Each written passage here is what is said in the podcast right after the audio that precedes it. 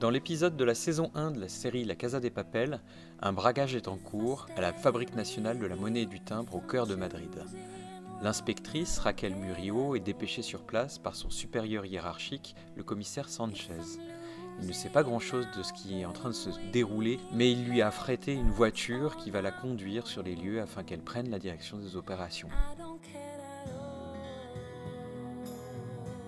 Vous écoutez le podcast Enseigner le management avec la Casa des Papels, épisode 3, Mener une enquête en management avec la Casa des Papels. Pour amorcer un processus d'enquête, policière ou en management, on doit d'abord se saisir ou être saisi d'une question. C'est ce que fait le commissaire Sanchez lorsqu'il appelle un matin Raquel Murillo afin de la placer à la tête de la cellule de crise pour négocier avec les preneurs d'otages.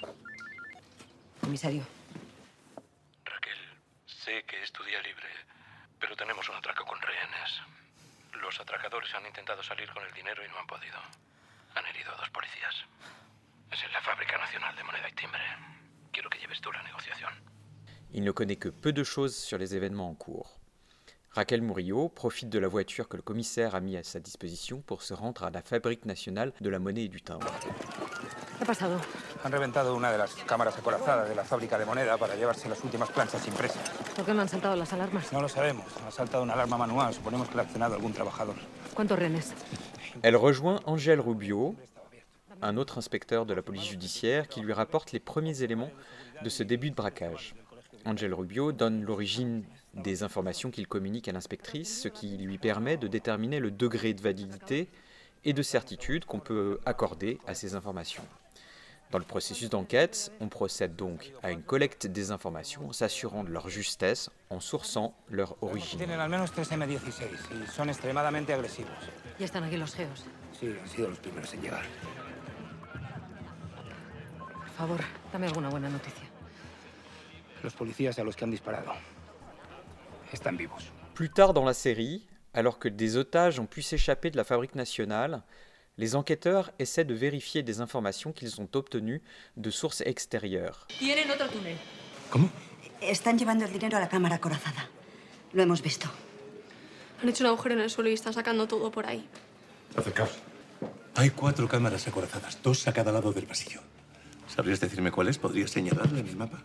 Ces informations issues euh, d'écoutes téléphoniques ou euh, d'écoutes acoustiques ou même d'informations de première main pendant la tentative d'infiltration de la police dans la fabrique nationale de la monnaie et du timbre. Suárez. Suárez, ¿me recibe? Copio, señor. Cambio de plan. Ces informations vont pouvoir être recoupées avec les informations que possèdent les otages pour avoir vécu avec les braqueurs. Les enquêteurs s'intéressent principalement à l'organisation de l'équipe, le nombre de braqueurs et l'état des forces en présence. Ils peuvent vérifier encore comment les braqueurs vont pouvoir s'enfuir sans être pris. Ils tentent d'élaborer ainsi des recoupements pour vérifier les informations obtenues par d'autres sources. La manière de recouper ces informations permet d'assurer la traçabilité du processus d'enquête. Cette traçabilité est essentielle pour obtenir la validité d'un processus de diagnostic organisationnel ou managérial. Plus tard dans la série, l'enquête de Raquel Murillo l'amène à avoir des soupçons sur la personne de Sergio Marquina, son amant. Elle construit pourtant un cadrage autour de ce personnage dont elle commence à être amoureux, qui la conduit à occulter tous les doutes légitimes qui pourraient émerger. De plus, les informations contradictoires au sujet de son amant lui arrivent par l'intermédiaire de son collègue Angel Rubio, qui, à ce moment-là, est discrédité. Ces conclusions s'en trouvent inaudibles car illégitimes. Ángel debía acercarse mucho al sujeto para conseguir esas pruebas. que incluso estuvieran cara a cara. ¿Lo has investigado? Porque yo sí. ¡Puñetero trabajo!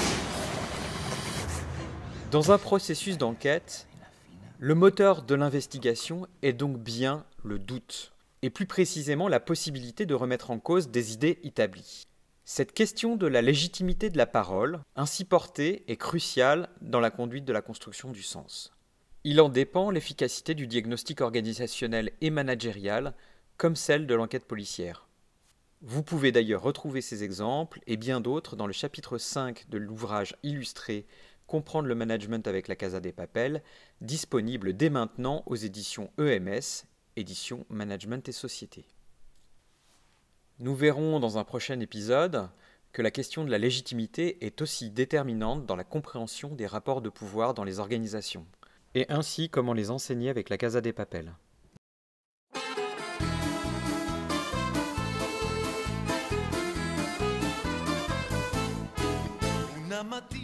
Cet épisode de Enseigner le management avec la Casa des Papel a été proposé et réalisé par Mathias Pirglas, maître de conférence en sciences de gestion à l'IAE Paris-Est, à l'Université Gustave Eiffel et à l'Institut de recherche en gestion.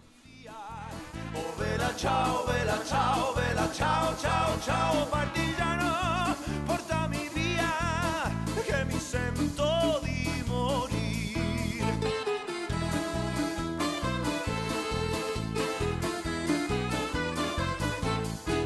E se io muoio da partigiano, oh vela ciao, vela ciao, vela